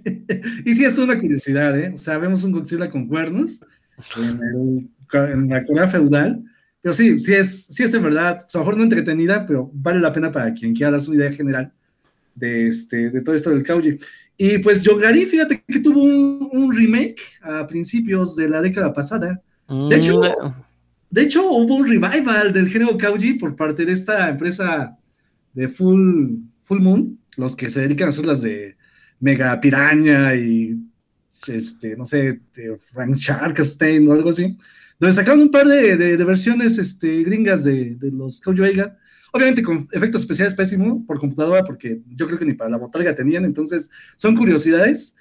Y, y, y, hay una que a mí también me llama mucho la atención, que es esta del nombre de Pekín, que es una película hongkonesa que es un, un, este, una persona disfrazada de, de, de, gorila, pero pues está muy estrambótica, es una, es una psicotonía en verdad como para pasarse un buen rato divirtiéndose. Y a mejor para, para cerrar ya mi punto, hay un par de ejemplos también del Cabo Diga que me gustan mucho, también dirigidos por Inshiro Honda, que no son como tal peleas entre monstruos. Uno es este Matango, que es una película de terror. Este, es, es, muy efectiva porque uno ve igual la fotografía, las tomas, pero sobre todo la ambientación tan, voy a usar el término Lovecraftiana. Oye, es correcto, es correcto, sí, sí, sí. Es, es, muy pesada. Y hay otra que también se llama Deadman, no recuerdo el título en japonés, pero también tiene una ambientación de, de, horror muy, muy, muy efectiva. Entonces yo creo que cuando Inoshiro Honda decidió hacer la original Godzilla, pues no estaba tan perdido. La verdad es que el señor sabía, este, bueno, venía de una escuela de Akira Kurosawa, fue asistente de él en producción. De hecho, cuando dejó de hacer películas de monstruos gigantes, pues se dedicó a ayudarlo en muchas de las películas de Akira. Ya creo que la última fue esta de Los Sueños. Pero sí es un señor que sabía bastante lo, que, era el cine, el lenguaje cinematográfico. Y, este, y si pueden ustedes también encontrarlas, ahorita tenemos la facilidad de YouTube, pueden buscarlas como tal y, y es también claros ejemplos de que, insisto, el Kaiju Eiga iba más allá del, género de, de, de, monstruos que destruían ciudades o que peleaban entre ellos. Todísima la razón. Y bueno, vamos a pasarnos al Kaiju gringo porque pues obviamente, como dije hace un momento, es el cine que nos llega, que más nos llega. Eh, ha tenido cosas interesantes, la mayoría han sido deleznables. Creo que ya lo dijimos todo acerca del Godzilla de Roland Emmerich de finales del siglo XX. Eh, como bien dijeron, con la moda de Jurassic Park convirtieron a Godzilla en un dinosaurio gigante, mucho más grande de lo normal. Este, de hecho, por ahí cuando Godzilla tiene a sus hijitos en la película, pues se ven exactamente igual que los velociraptors de, de, Jurassic Park, ¿no? Eh, obviamente se da este renacimiento del que hay en Estados Unidos con esta versión de Godzilla de Legendary en, 2014, si mal no estoy. Eh, y, bueno, a partir de ahí como que eh, comenzó a haber algunos intentos de hacer de construcción del género, tomarlo de una forma más irónica. De hecho, en Japón ya lo han hecho, hay una película que se llama Big Man Japan, que trata sobre un luchador de sumo gigante que se pone, es un superhéroe, o sea, cuando atacan los monstruos, pues este señor se hace grande y empieza a pelear, eh, que al final termina siendo un dramón humano muy, muy, muy grande. Es un poco lenta la película, pero en el caso de Estados Unidos, le produjeron una película a un director español que se llama Nacho Vigalondo y sacó una película que se llamó Colosal con este, ay, se me fue el nombre de la actriz, Miguel, ayúdame este, ah, este Anne Hathaway. Eh, eso ya, Anne Hathaway. Y, la verdad es que es una película que, eh, si bien es una carta de amor al kaiju, sí también es un intento, pues, por dotarle de una gracia un poquito más irónica. No es burlarse del género, es sino utilizarlo, obviamente, para eh, trastocar un poco la metáfora a la que refiere el monstruo gigante, ¿no? Este personaje de Anne Hathaway es una mujer que resulta ser alcohólica y el monstruo gigante, pues es una metáfora de lo que, las cosas que ella hace cuando está borracha, ¿no? Entonces, pues sí tiene ahí un subtexto muy duro contra esta cuestión de la adicción al alcohol. Eh, es una película que creo que hubiera funcionado mejor fuera de Estados Unidos. Si hubiera hecho, por ejemplo, si hubiera sido hecho en España, creo que hubiera sido una mucho mejor película porque los productores españoles habrían entendido perfectamente la visión de Nacho Vigalondo. Y creo que en Estados Unidos sí lo limitaron demasiado. Eh, y creo que pues le encontraremos algún tipo de encanto a aquellos que seamos adictos al, al, género kaiju, porque, como decía al, principio de este comentario, ¿no? Es una carta de amor al género, o sea, realmente vemos todos los clichés del, del, kaiju clásico, pero subvertidos para entregar esta historia, eh, pues que tiene que ver con una adicción. Sí, Miguel. Sí, fíjate que tomando el tema del cine gringo, a mí me llama mucho la atención cómo el mismo Caillou Eiga eh, retroalimentó este, el género de monstruos, principalmente a finales de los 70s, 80s. Eh, por ejemplo, King Kong. King Kong, la, el remake que se hizo en el 77 de John Guillermin, pues es un hombre en botarga.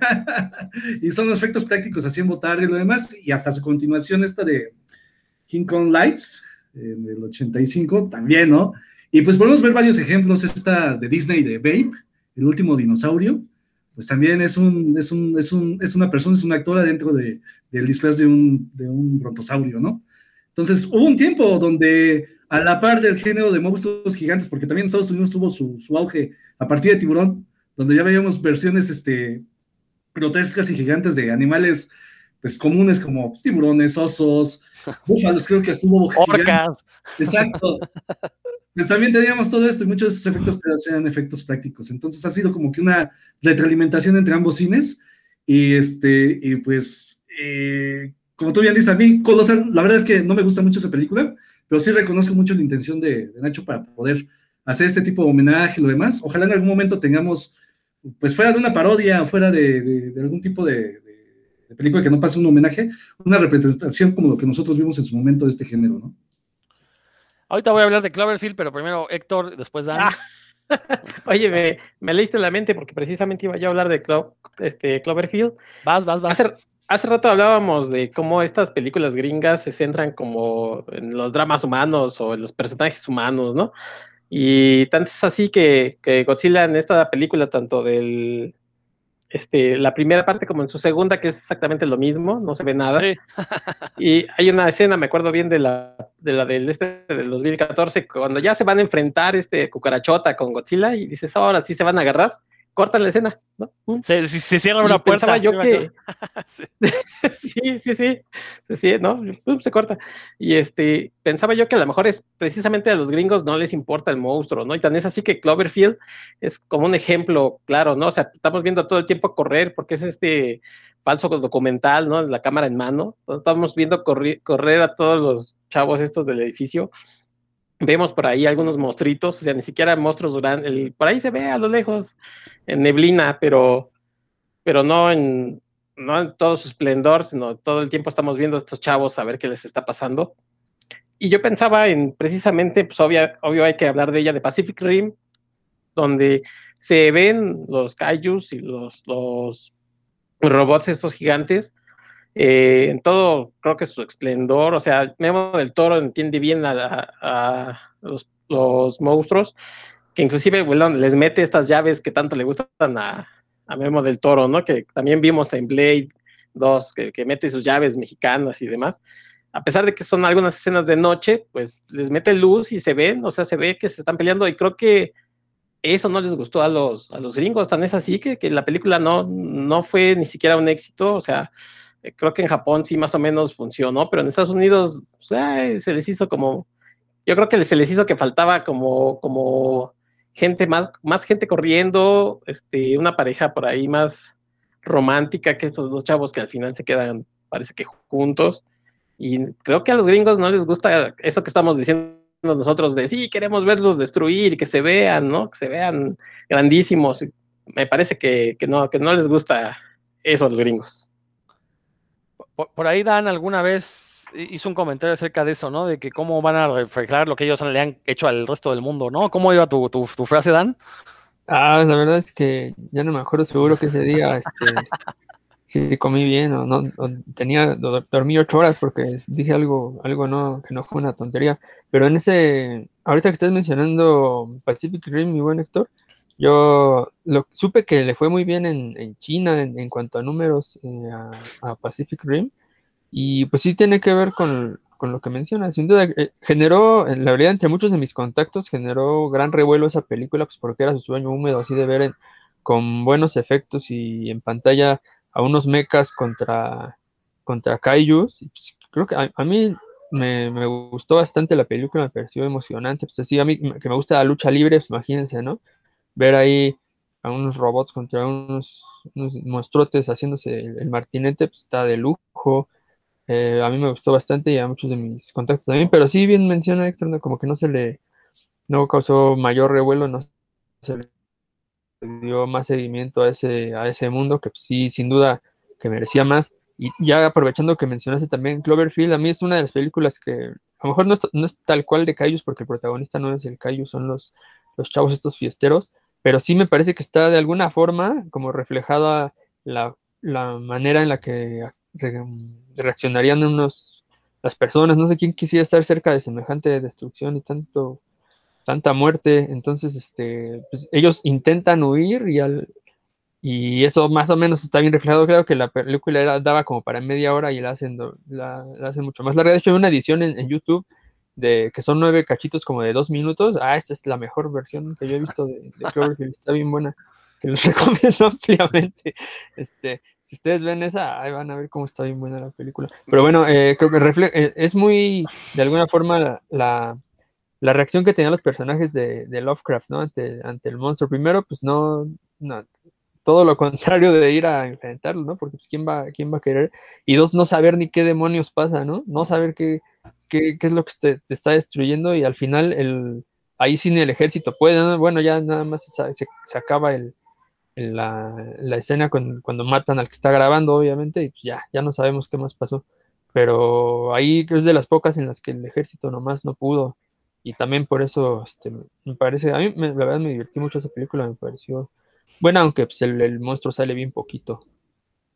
Fíjate que el caso de Cloverfield, creo que a mí, a mí me parece que sí funciona como, como, como Kaiju, hecho y derecho, porque es una película no de drama humano, es una película de supervivencia ante el desastre que está ocasionando el monstruo. Toda la película, los personajes están sobreviviendo ante lo que ocasionó la aparición de esta criatura gigante, ¿no? Entonces, básicamente es cómo sobrevivirías a un desastre natural. Bueno, eso lo grabaron en una cámara, ¿no?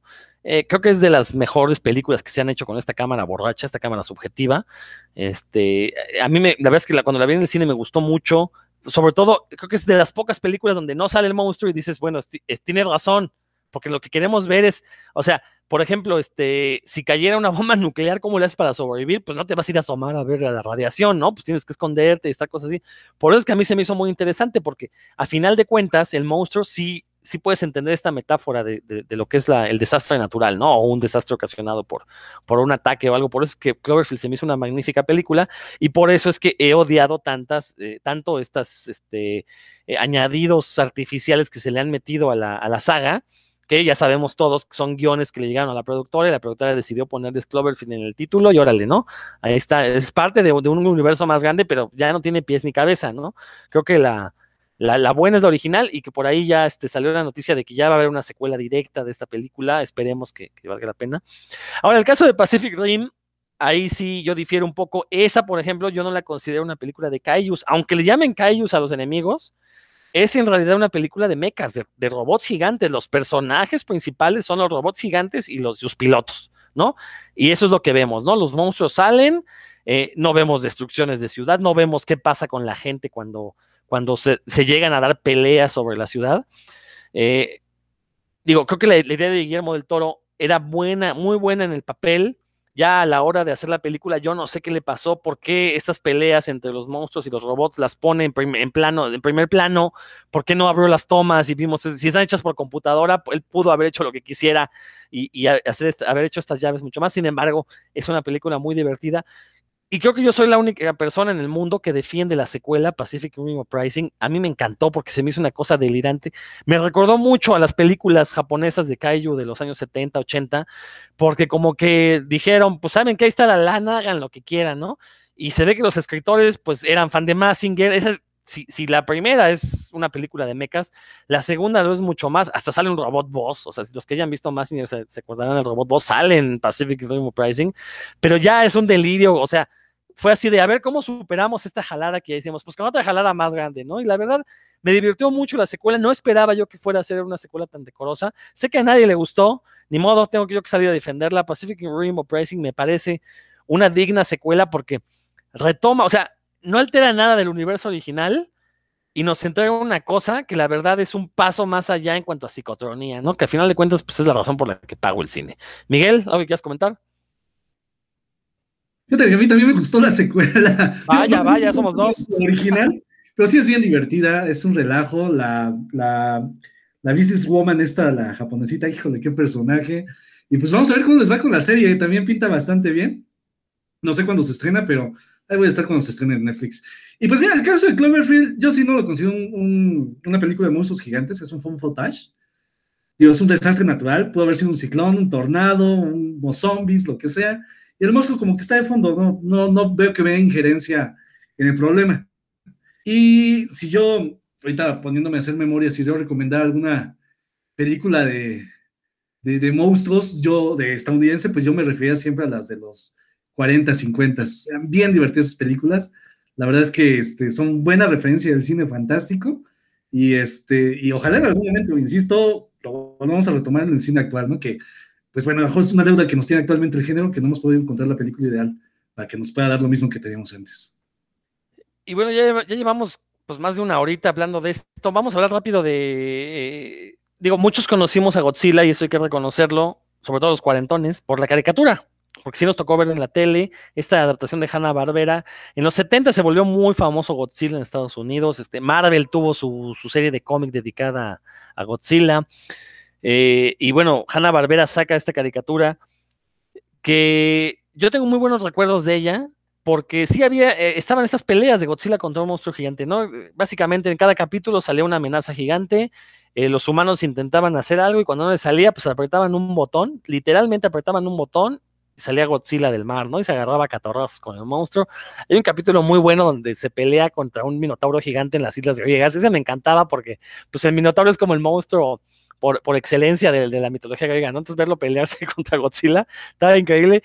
Y tenían este personaje de Gotsuki, que la verdad, pues, era el alivio cómico, era la idea como todas las caricaturas, pues poder sacar juguetes y vendérselos a los niños. Pero creo que en el caso de, esta caricatura, pues les falló, porque más que alivio cómico era el alivio sonso, ¿no? Siempre este Gotsuki pues hacía tonterías. La cosa es que el diseño de Gotsuki era maravilloso porque era un Godzilla chiquito, pero con alas. Entonces era así como, no manches, como un Godzilla 2.0. Imagínense cuando eso crezca, pues la de cosas que va a poder hacer, ¿no? La verdad es que digo, uno de mis sueños guajiros, de mis chaquetas mentales, es que metieran a Gotsuki en esas películas nuevas gringas, que salieron Gotsuki. Obviamente ya, pues así, que fuera más oscuro y más cabrón, pero ojalá metieran un personaje así. O sea, si, si hicieran una película de hijo de Godzilla, que fuera Gotsuki, porque la verdad quisiera yo verlo en una, una cosa de acción viva. Miguel. ¿Y, ¿Y, creerás que la serie no fue tan exitosa como tal? ¿No pasa de los 30 capítulos? De hecho, tuvo tres este, relanzamientos, tuvo tres, dos rescates por parte de Hanna Barbera para ver si pegaban y nomás no, nosotros llegamos a ver creo que la mitad en, México con doblaje latino, pero sí, el personaje de Gotsuki pues era eso de que a mí me desesperaba. o sea, digo, si no sirve el botón para llamar a Godzilla, pues vamos a, hacer que Gotsuki le, llame, ¿no? Pero bueno, pues ya teníamos un personaje yo creo que más odioso que era Minja, el hijo de Godzilla en la serie original, que en verdad no manches, era un feto abortado de feo, feo, como, No, estaba bien feo esa botarga, insisto, ¿no? Y como utilidad, pues tampoco tenía ninguna. Y pues muchos dicen, pues, este, pues ¿de dónde salió? O sea, Godzilla se reproduce sexualmente, ¿cuál es su ciclo de apareamiento? La verdad es que tenemos la misma pregunta con el King Kong original, con en la secuela del hijo de King Kong, pues también no sabemos de dónde salió ese chango. No, pero, ahí sí se habla de que hay más. En la isla Calavera había. No, me refiero a la original.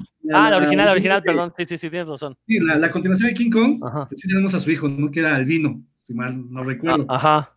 Y todavía tenemos un hijo, un, Godzilla Junior en la segunda época de Godzilla en la G6, donde pues él resulta el, stand, el, el sucesor de su papá después de que muere en esta de Godzilla Destro Destroy. Entonces, pues hay una referencia de varios hijos de Godzilla en varias películas, pero siguen estando en duda el ciclo reproductivo de, este lagarto.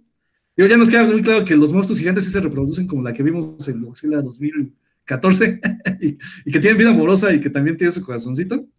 Pero bueno, sí, eso es una presencia latente. Y ya nada más por cerrar mi parte, pues, como bien dijiste, Godzilla ha ido más allá de eso como personaje de la cultura popular pues tenemos aparte de las películas, referencia en los cómics, lo hemos visto en comerciales, en parodias, este, en cortometrajes, peleando contra cervatillos. Entonces, pues viéndonos. dilo, dilo cuál. Bambi contra Godzilla. Entonces, pues bueno, es el, es el ajonjolí de todos moles. Yo creo que ahorita este, es difícil la persona que no lo conozca, y a mejor me atrevería a decir que eh, no tiene la popularidad de, de Mario, Mario Bros, pero sí, yo creo que sí le anda pisando los talones a, Mickey Mouse. Yo, yo creo que sí también. concuerdo totalmente contigo. Nada más para mencionar de estas apariciones de Godzilla en la cultura popular, eh, está el famoso comercial de Godzilla contra Barkley, eh, donde jugaba básquetbol, que después se convirtió en un cómic. Entonces, este, la verdad es que nunca he leído, ahí lo tengo descargado ese cómic y tontamente no lo compré cuando pude haberlo comprado cuando salió. Ahora tendré, estaría yo muy orgulloso de mí de, tenerlo, pero bueno, no sucedió. Héctor, Sí, bueno, pues ahora sí les hago la pregunta que, se me ocurrió hace ratito.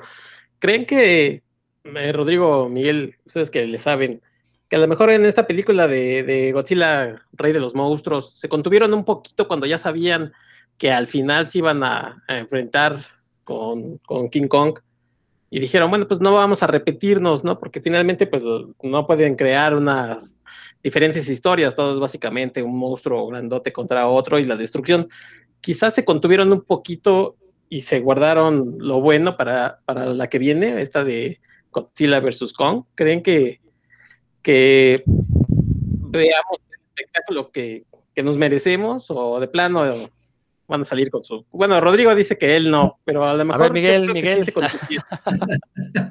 no, mira, de hecho, ¿qué crees que vamos a ver una película totalmente diferente a la que se hubiera estrenado hace, hace un año? Eh, la verdad es que hicieron este, screenings de la película con, con Focus Group y la película la detestaron, ¿eh? De plano no les gustó, pero para nada. Pusieron hasta peor que la de King of the Monsters. Entonces, el tiempo que ha pasado de la pandemia lo aprovecharon para hacer reshoots y se habla que se refilmó el 50% de la película. Y la verdad es que yo lo creo que yo creo que es así porque Adam Wingard, el director, este, pues ya nos demostró que pues no puede hacer adaptaciones de un producto japonés con esta de Dead Note y que pues bueno, viene con un guion de Michael Doherty, entonces existen muchas posibilidades de que sí realmente sea buena y si no buena, divertida por toda esta refilmación donde ahora la gente que ya tuvo la oportunidad de verla en Focus Group, pues dice que sí, que sí está, está muy buena. Entonces, eh, yo más que diría que se contuvieron, tuvieron la oportunidad para mejorar las cosas y pues bueno, si de algo sirvió la pandemia es para que este, la, la mejoraran, ¿no? Más de lo que pudo haber sido, ¿no? Ok, ok. Y yo te voy, yo, yo, lo había mencionado mientras veo cómo Dan se pelea, que por cierto, Dan hizo un comentario muy interesante, ahorita te respondo, Héctor, pero Dan mencionaba que eh, eh, falta, en México nos falta una película donde el santo se hiciera gigante y se madera con un monstruote. Yo ahí diferiría, Dan, yo, más bien pensaría que el santo construiría un robot gigante para irse a madera al monstruote, que de hecho lo vimos en, bueno, no, con el santo, pero ya vimos esta pelea en el crimen del Cácaro Gumaro, hay una pelea de mecas ahí este, otra película que también solo a Miguel y a mí nos gusta, a nadie más, pero bueno, este, ahí se las recomiendo. Este, yo te voy a ser sincero, Héctor. Eh, o sea, insisto, la visión de los gringos de lo que es el kaiju difiere del resto del mundo. El resto del mundo sabemos perfectamente qué es lo que queremos en un kaiju y los gringos por alguna razón no, excepto los que hicieron Kong. Eso sí lo hicieron bien. Eh, yo no creo que se hayan contenido en la segunda parte. Eh, yo no sé qué pasó por la cabeza de los productores que dijeron, vamos a poner nada más 10 minutos de peleas en una película que, se supone que la vendieron como una película de peleas de kaijus. Si ya fallaron en esa, yo no creo que vayan a mejorar con esta. Ahí sí difiero un poco con Miguel. Yo no le tengo confianza a los cambios que se hayan hecho. Este, la verdad, yo creo que vamos a ver más de lo mismo. O sea, una película de drama humano, con esta once llorando a la mejor, a la menor provocación, con la otra niñita, este, también llorando por Kong. De hecho, yo creo que va a ser más factible que veamos una pelea entre la niña esta que tiene el muñeco de Kong y once que entre Godzilla y Kong. Yo creo que va a ser más factible, o sea, va, a durar más en tiempo en pantalla el conflicto entre ellas, estas niñas, que lo que vemos entre los monstruos. Yo la verdad no le tengo confianza. O sea, el, el, tráiler está increíble, la verdad no voy a decir que no, pero estoy sospechando que lo mejor de la película ya lo vimos en ese tráiler. No creo que vaya mejor. Espero tragarme mis palabras, espero que sea la película del año, espero que, que, les vaya tan bien, incluso con todo y pandemia, para que de veras afiance ya este universo de Kaijus, porque quiero ver Kaijus bien hechos. El problema es que ya tenemos Kaijus bien hechos, ya no se puede decir, pues es mucho mejor que cualquiera de las japonesas. No, tenemos ya las películas de Gamera, tenemos las últimas de Godzilla Millennium, incluso tenemos Shin Gojira que en el apartado de efectos especiales, en el apartado visual es muy buena. Entonces, espero que le vaya bien, o sea, pero bueno, mi deseo es que le vaya bien. Cínicamente, yo creo que va a ser más de lo mismo de lo que hemos visto en las películas de Godzilla. Miguel, ¿algo que quieras rebatirme? Yo sí soy King Kong. Ah, a ver, ahí tenemos algo valiente. Pero ahí sí King Kong. Ah. Muy bien, Héctor. Ah, bueno, por ahí comentabas, creo que en, un episodio anterior, que la gente dice que, que, al final se van a enfrentar a otra cosa y que nos están poniendo como que elijamos bando cuando al final se van a enfrentar a otra cosa. Nos comentaste por ahí que ya dijeron que no, que no va a ser así. Sin embargo, yo no descarto, por ejemplo, el empate técnico, ¿no? O sea, que, que como siempre, Godzilla pues, se caiga al mar, se vaya por ahí pensando que derrotó a King Kong, King, Kong, pues este, se suba a un árbol o no sé, una cosa así. Pero yo también soy Team, este, team Kong. Bueno, ahí, la clave la dio Miguel, ¿eh? Este, eh, Godzilla se puede reproducir, ya lo hemos visto mil veces antes, no dudo que en esta nueva saga también lo hagan reproducirse. Entonces, por ese lado puede morir Godzilla, no importa, seguramente va a haber un Godzilla chiquito, un huevo de Godzilla por ahí. Y, y bueno, en la misma mitología de estas películas, Kong es el último de su especie. Entonces, si se muere Kong, pues, se acaba la estirpe, entonces pues, no se puede morir Kong. Godzilla sí se puede morir, no hay bronca, puede surgir un nuevo Godzilla, no tengo inconvenientes con eso. De hecho, creo que en la anterior, ¿no? Ya vemos, vemos este, si mal no recuerdo, se vieron esqueletos de otros Godzillas anteriores, ¿no? En la de Rey de los Monstruos. Entonces, la propia mitología de estas películas ya lo establece, ¿no? Que puede haber más de un Godzilla. Entonces, si pierde Godzilla, no tengo yo inconveniente mientras sea una buena maravilla, ¿no? Eso es lo único que espero. Dan. Este, oye, bueno, antes de que se me pase, quisiera este, comentarles un par de, referencias de, otros programas, o en este caso es un videojuego y un programa, a los Kaijus. El primer videojuego es de un juego del 92 que se llamó Desde los Simpsons, se llama Bart's Nightmare, que salió para Super Nintendo y Sega Genesis, en el que un nivel, en un nivel, bueno, uno juega en las pesadillas de Bart Simpson, ¿no? Y en uno de los niveles, eh, Bart es, es Godzilla. Entonces vas ahí, tienes que destruir la ciudad y destruir los avioncitos que te atacan. Y los enemigos son este, Mothra, que bueno, se llama así, creo que Mothra, pero es Marsh, ¿no? Porque es la mamá de Moth, Mother. Y es este, así como también es una polilla gigante que lo, que lo quiere detener. Y Homero Simpson, que está encima de un edificio, y es Homero Kong, es el, jefe, ¿no? Lo tienes, lo tienes que derrotar. Ese es, ese es una, y era un nivel bastante difícil y con todos los, los clichés del, del Kaiju destruyendo Tokio, ahí están, ¿no? Y en otra que es en 31 minutos, en este programa chileno, hay un capítulo en el que hay un monstruo destruyendo Japón también, es un monstruo así de una botarga toda de peluche negro y calcetín con rombos, man, no, no recuerdo cómo hace, pero se vuelve gigante. Y también en lugar de ser un calcetín, como siempre, es una botarga así con el disfraz de calcetín con rombos, man, que es como una mezcla así de, bueno, de Ultraman y demás y ya se pelean en, una ciudad de cartón y la destrozan y no está todo en supuestamente en japonés, aparte con un japonés ahí inventado por los por los actores, ¿no? Está, está muy, muy chistoso, ahí se los recomiendo ampliamente esos, ese par de referencias. Habrá, habrá que checarlo. También mencionar que, bueno, no nos metimos con las series de televisión que mezclan el kaiju, por ejemplo, con superhéroes, que el caso de Ultraman, el caso de los Power Rangers también por ahí, bueno, y la infinidad de series japonesas de estos equipos multicoloridos, pero que eso es tema de, otra, de otro programa, ¿no? Este, y bueno, y nada más, fíjate, cuando hablamos de Pacific Rim, se me olvidó mencionar este cómic de, de Warren Ellis que se llama Tokyo Storm Warning, un, un cómic publicado por Wildstorm a inicios del siglo XXI, que uno lo lee y la verdad es que encontrarle las similitudes con Pacific Rim es inevitable, ¿no? De entrada, los monstruos gigantes llegan de otra dimensión y tienen que ser detenidos con robots que se unen neuralmente con sus pilotos, ¿no? Entonces ya desde ahí, la verdad es que yo cuando lo leí fue así de, oye, pues qué onda con Guillermo del Toro, sobre todo porque leí este cómic cuando estaba la controversia de si Guillermo del Toro se había fusilado un cortometraje viejito para la forma del agua. Y de repente leo este cómic de Tokyo Storm Warning y me quedo así como, ay, güey, pues a lo mejor Guillermo del Toro tiene por ahí, eh, a lo mejor no conscientemente, pero a lo mejor sí se roba este, eh, inconscientemente algunas ideas. Yo la verdad es que tengo mi duda así con un signo de interrogación muy, muy grande que, habrá pasado por ahí. Pero bueno, pues creo que ya llevamos un buen rato hablando de Kaiju, creo que ya hay que dejarle por ahí. Vamos a despedirnos. Miguel, si quieres hacer un último comentario, ya por ahí te despides ya para, para dejar este programa. Este, fíjate, se me olvidó comentar también un detallito de esta, de la saga de Gamera, la reciente. El director, el señor Caneda, si no me equivoco, dirigió uno de los segmentos de la película de Necronomicon en Estados Unidos. El, segmento de los policías que están esto con los Migo. Entonces, este, Es muy obvio también el señor que, ¿verdad? Le, le encantan muchas cosas de, de, horror y lo demás y lo refleja muy bien en la saga de Gamera.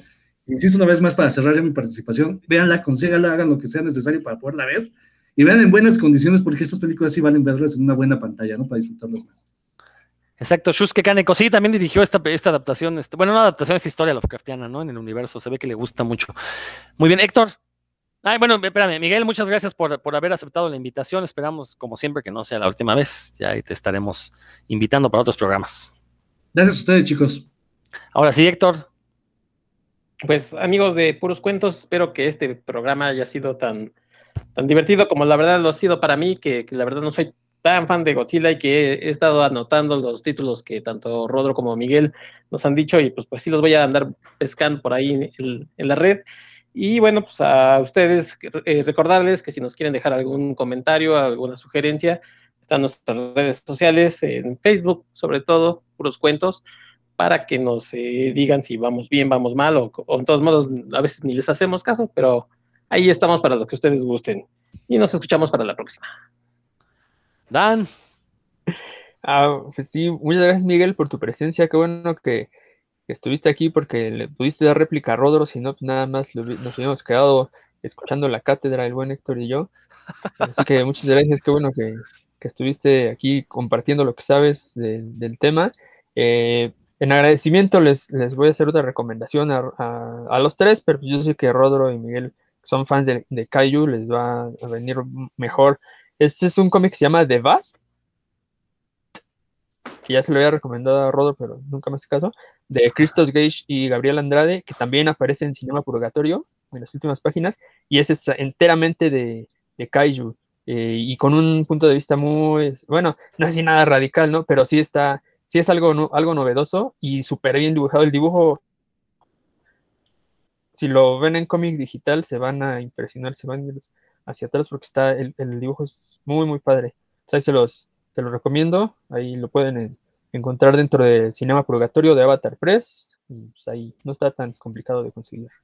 Nos vemos, saludos a todos. Muy bien, Dan. Yo te dije que sí te voy a hacer caso, nomás quiero que, se publique en México, quiero leerla en, físico, esa Cinema Purgatorio, porque la quiero disfrutar así a montones, ¿no?